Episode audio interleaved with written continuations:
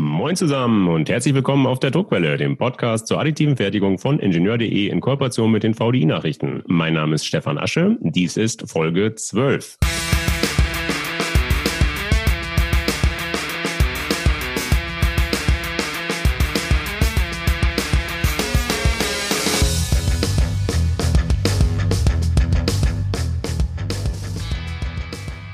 Heute geht es um Xolographie mit X, entwickelt von der Xolo GmbH aus Berlin, auch mit X. Bei der Xolographie handelt es sich um eine neue Technologie zum 3D-Drucken mit Kunststoffen.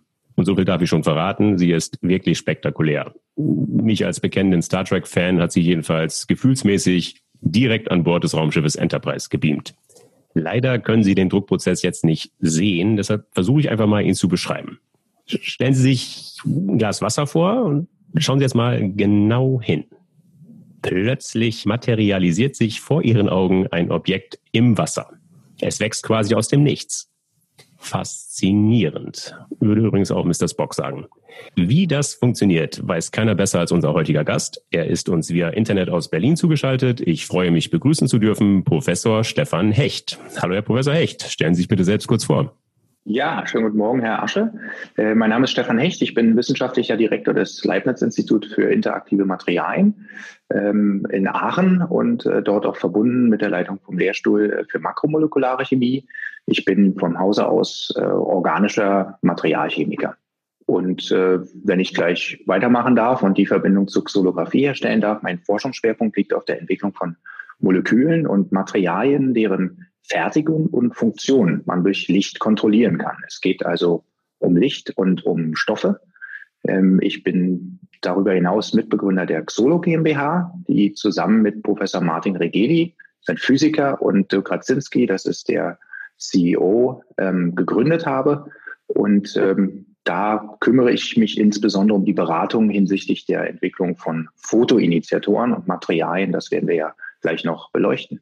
Genau. Die Hörer sind gespannt, wie die Xolographie funktioniert und offen gesagt, ich bin es auch. Bitte skizzieren Sie doch mal die Druckerarchitektur sowie das Verfahren. Gerne Schritt für Schritt.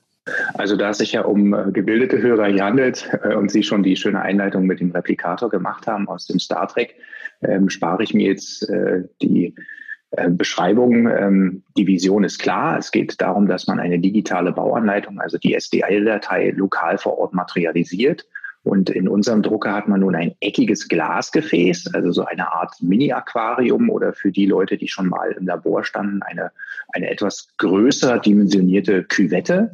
Ähm, darin befindet sich dann eine hochviskose, transparente Ausgangsmischung. Ähm, wichtig ist, wie gesagt, hochviskos und transparent, die kleine Menge eines fotoschaltbaren, wir nennen das Dual Color, also zwei Farben Fotoinitiators enthält. Mhm. Jetzt ähm, ist eben dieses eckige Glasgefäß. Jetzt wird von außen, von zwei gegenüberliegenden Seiten, wird ein sogenannter Lichtschnitt, das ist die Expertise von Herrn Regeli, ähm, in das Gefäß projiziert und damit praktisch ein sehr dünnes und homogenes Segment mit UV beziehungsweise mit blauem Licht homogen bestrahlt.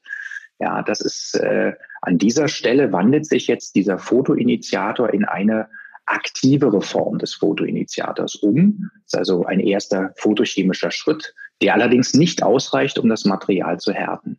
Das heißt, man, entschuldigen Sie, das, das heißt, man kann sich das vorstellen, da hängt so eine Art Lichtvorhang in dem eckigen Glasgefäß. Genau, also man macht so einen ganz kleinen Schnitt und dieser Vorhang ist da drin und in diesem Vorhang sind die Moleküle jetzt aktiviert, aber eben noch nicht richtig aktiv. Mhm. Die brauchen eben die zweite Wellenlänge, deswegen Dual Color. Und die zweite Wellenlänge ist dann in dem Fall ein ganz einfacher, aber hochintensiver Projektor, der von vorn, also oder orthogonal praktisch dann ähm, ein, ein Film abspielt oder eine Projektion dieses Objektes in diesem Schnitt macht. Und äh, nur an dieser Stelle, wo jetzt praktisch beide Wellenlängen oder beide Farben auf das Material treffen, nur an dieser Stelle kann jetzt dieses Material vernetzen und äh, materialisieren, also fest werden. Und jetzt kommt man natürlich äh, in der, der Druck an sich, ist, dass sich der Lichtschnitt durch das Gefäß bewegt und zwar auf den Projektor hin. Ähm, das machen wir technisch so, indem wir einfach das Gefäß vom Projektor wegbewegen. Also es wird äh, der, der Lichtschnitt, der durch Laser erzeugt wird und auch der Projektor bewegen sich nicht, aber der Bauraum bewegt sich praktisch vom Projektor weg.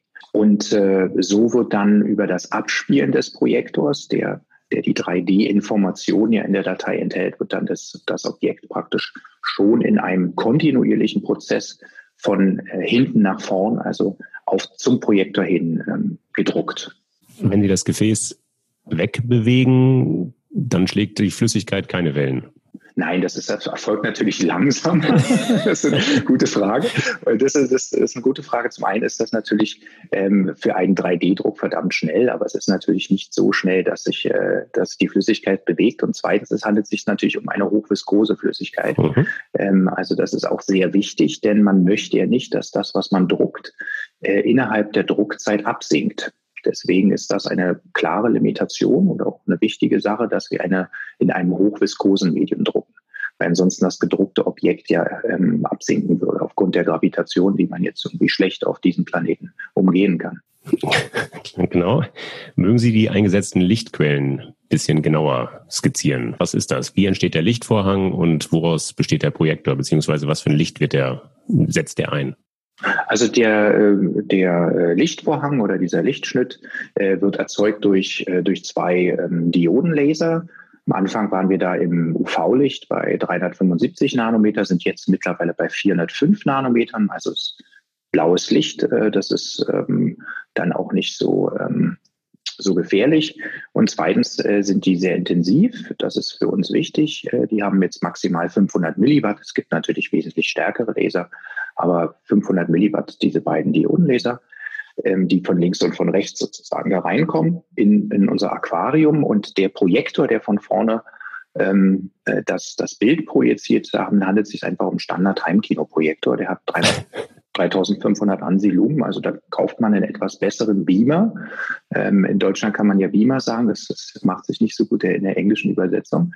Ähm, und äh, ähm, der ist eben mit Filtern ausgestattet, das ist noch wichtig, äh, um eben die UV-Aushärtung zu vermeiden. Das ist aber auch Standard, da sind dann Glasfilter vorgesetzt. Und natürlich auch äh, das IR-Licht wird weggefiltert, dass, dass sich das Material nicht zu sehr aufheizt. Da reicht tatsächlich ein Standard-Beamer von der Auflösung her. Genau, also ähm, also schon eine Heim, also schon für ein, ein anspruchsvoller Standardbeamer, mhm. ähm, aber also das ist eigentlich relativ günstig. Wir sind jetzt dabei, um die Druckzeit noch weiter zu erhöhen, ähm, auch zu intensiveren Projektorquellen zu kommen.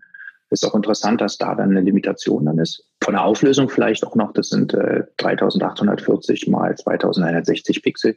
Also das äh, ein Ultra High Definition äh, eben das Beste, was man so kaufen kann für den okay. anspruchsvollen Heimkino-Fetischisten. okay, dann zum Material im Aquarium. Die viskose Flüssigkeit, woraus besteht sie? Was ist das? Genau, also die hochviskose Mischung, äh, das sind im Endeffekt vernetzbare Monomerbausteine. Häufig sind das schon Präpolymere. Äh, die werden ähm, in der industriell, in, in der Industrie ähm, sind die gang und gäbe. Gibt es einige Chemiefirmen, wie zum Beispiel Evonik, äh, die sowas herstellen. Ähm, wichtig ist, es sind acrylatbasierte ähm, Monomerbausteine bzw. Präpolymere. Das kennen viele von Ihnen äh, sicherlich, äh, diesen, diesen Prozess der, der Fotoinitiierung oder der Fotopolymerisation, wenn Sie mal auf dem Zahnarztstuhl saßen. Äh, das ist eigentlich klassisch, ist auch etabliert äh, im mhm. 3D-Druck. Das müssen wir hier dem, dem, dem, der Zuhörerschaft nicht mehr erklären. Genau. Ähm, also es ist acrylatbasiert und äh, die werden über radikalische Polymerisation vernetzt.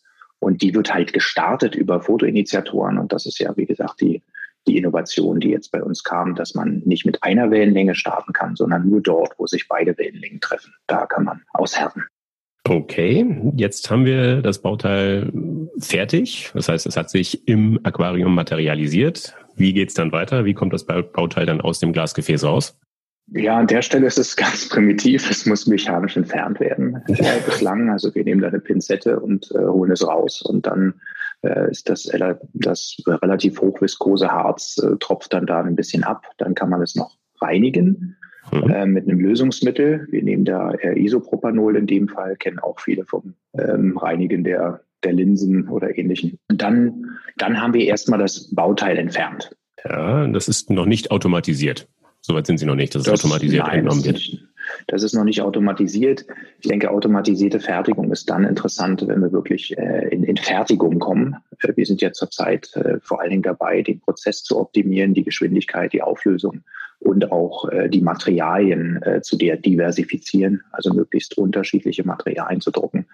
Ähm, und dann entwickeln wir mit, mit designierten Partnern beziehungsweise auch äh, andere Partner selbst das dann eben für den Fertigungsprozess, für ihre spezifische Anwendung. Okay. Und dann wird das ein Thema, was Sie ansprechen. Gut, jetzt haben wir das Bauteil mit der Pinzette aus dem Bauraum rausgeholt. Ist es dann schon mhm. mechanisch belastbar? Ist es dann schon ausgehärtet? Nein. Ja, das genau, das ist ein wichtiger Punkt. Also wir haben diese hochvisköse Flüssigkeit. In dem Druckprozess selbst möchte man diese, diese Mischung dazu bringen, dass sie eben solidifiziert, dass sie so fest ist oder so mechanisch belastbar ist, dass man sie entfernen kann. Und dann ähm, wird sie nachbehandelt, sogenannte Post-Processing oder Curing.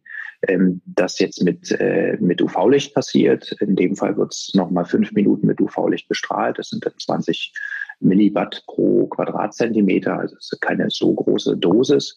Und äh, danach tempern wir es noch leicht ähm, für 40 Minuten. Was heißt das Tempern? Tempern einfach äh, etwas warm machen bei, bei 70 Grad Celsius, mhm. ähm, kann man es nochmal aushärten. Das ist, wenn man etwas ganz Hartes drucken will. Ähm, da gibt es ja auch Videos, äh, der, die die Publikationen, ähm, die wir rausgebracht haben, beigelegt sind. Also da kann man dann wirklich ähm, extrem harten ähm, Kunststoff generieren. Spannendes Stichwort, ganz hart sagen Sie. Können Sie ein paar Daten nennen zu den Materialeigenschaften? Ähm, na, das hängt natürlich sehr stark vom Post-Processing ab, also wie, wie wir es nachbehandeln. Aber in dieser extremen Nachbehandlung, die ich gerade besprochen habe, also fünf Minuten UV-Licht und nochmal 40 äh, Minuten bei 70 Grad Tempern, äh, dann kommen wir wirklich zu Zugfestigkeiten, die sind dann eben äh, 5, über 50 äh, Megapascal, Speichermodule von, äh, von nah dran an 3 Gigapascal. Also bei 20 Grad Celsius ist das jetzt gemessen und ähm, die, die Testprobengrößen, die wir da verwendet haben, das sind diese klassischen Dinge, die ja ähm, die Werkstoffwissenschaftler kennen, also diese ähm, Hundeknochenstrukturen, äh, die man dann in solche Prüfmaschinen einspannt und dann zieht. Ähm, also die waren in dem Fall so knappe 10 oder 5 Zentimeter lang, glaube ich, ja. Okay. Also das sind so diese klassischen Eigenschaften, ähm, was die mechanische Stabilität betrifft. Temperaturbeständigkeit äh, ist natürlich ähm, gut. Man, äh, wir sind ja dadurch, dass wir extrem vernetzt sind, haben wir eigentlich keine, keine Glasübergangstemperatur da mehr. Die chemische Beständigkeit ähm, hängt natürlich davon ab, was man für ein Material. Aber wenn man jetzt über die Kunststoffe sprechen, äh, dann sind die natürlich ähm, irgendwann dann mal ähm, anfällig für organisches Lösungsmittel. Mhm. Ähm, aber das ist, äh, das ist ja eine Limitation, die jeder Kunststoff halt hat. Was sind denn demnach die potenziellen Einsatzgebiete der, ich sag mal, xolographierten Bauteile? Ja, das ist eine gute äh, Frage. Wir schauen derzeit in, in mehrere Bereiche rein. Wir haben ja noch nicht so sehr über die Vorteile gesprochen, aber ein großer Vorteil ist natürlich die Homogenität der Oberflächen.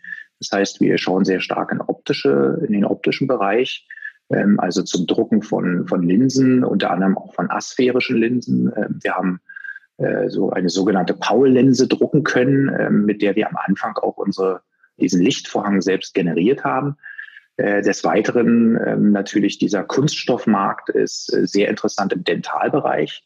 Ähm, Sie wissen vermutlich, äh, dass, äh, dass dort auch im Zusammenhang mit dem Rapid Prototyping ähm, der, äh, der, das Einsatzgebiet äh, die Aligner sind. Das äh, in mhm. Amerika ein Riesenmarkt, auch in Deutschland immer größer. Dafür ist natürlich die Technologie gut, auch aufgrund der, der Bauraumgröße gut geeignet.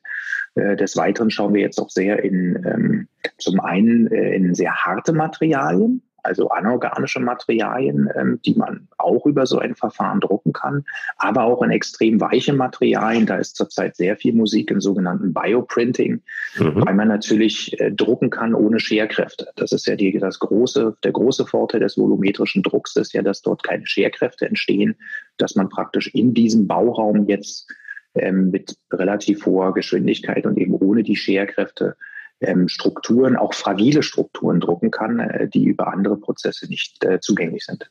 Okay. Wie schnell können Sie drucken? Das heißt, wie groß ist die Aufbaurate?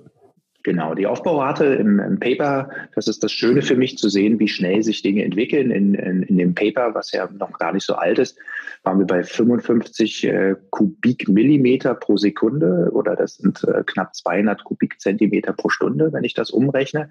Mittlerweile sind wir ungefähr bei 1000 Kubikzentimetern pro Stunde. Also wir sind schon fünfmal schneller geworden und ich habe Ihnen ja schon erzählt, dass wir jetzt an höheren Lichtleistungen ähm, arbeiten, also mhm. ein eine höhere Projektorleistung. Da reicht eben das Heimkino irgendwann nicht mehr aus. Und auch die Laser nochmal etwas äh, auf, äh, auf äh, äh, peppen. Und äh, mit schnelleren Initiatoren ist dann noch äh, deutlich mehr drin. Weil die Druckgeschwindigkeit hängt jetzt praktisch davon ab, wie schnell man ähm, durch äh, diese, dieses Aquarium bewegen kann, also wie schnell man den Lichtschnitt durch das Aquarium bewegt. Mhm. Und äh, das ist in erster Linie davon abhängig, wie effizient die Photochemie ist. Die ist sehr effizient, weil wir ein lineare Prozesse haben. Also wir haben keine zwei Photonenanregung. Das geht, führt vielleicht ein bisschen zu weit. Und zum anderen ähm, hängen die davon ab, wie schnell der Fotoinitiator wieder zurückfällt, also deaktiviert wird, wenn er aus diesem Lichtschnitt herauskommt. Und das ist Chemie und an der Schraube äh, drehen wir eben. Okay, das heißt, wo wollen Sie da hin, gemessen an der Auflösung? Wenn Sie andere Lichtquellen nehmen, verändert sich ja die Auflösung. Sie haben jetzt eingangs erwähnt, welche Auflösung der Projektor hat. Ja. Wo soll das hingehen? Wie fein soll das Bauteil mal werden? Wie, welche Strukturen sind da möglich? Welche Oberflächenbeschaffenheit ist möglich? Also die Auflösung, da sind wir zurzeit so im äh, 25 äh, mal 25 Mikrometer in der in der X- und Y-Richtung und in der Bewegungsrichtung, das ist also die Richtung, aus der der Projektor strahlt und in mhm. der das Gefäß vom Projektor wegbewegt wird, sind wir ungefähr bei 50 Mikrometer. Das ist okay. Ähm, prinzipiell kann man natürlich eine höhere Auflösung durch ähm, eine höhere Pixelanzahl beim Projektor, also eine höhere Auflösung des Projektors erreichen. Ähm, das ist jetzt in der XY-Richtung. Und ähm, bei, bei der Volumentiefe hängt das natürlich auch ein bisschen von, der, äh, von dem Lichtschnitt ab, also wie, wie fein der Lichtschnitt ist. Wir sind da eigentlich, ähm, sagen wir mal, prinzipiell äh, bei wenigen, wenigen Mikrometern. Dann würde man allerdings das Bauraum, äh, den, das Bauvolumen verkleinern. Mhm. Also die, die Quintessenz ist, wenn wir größere Bauteile machen, also wir denken über die Aligner, da wird man sicherlich nicht in der Auflösung noch runtergehen, muss man aber auch nicht.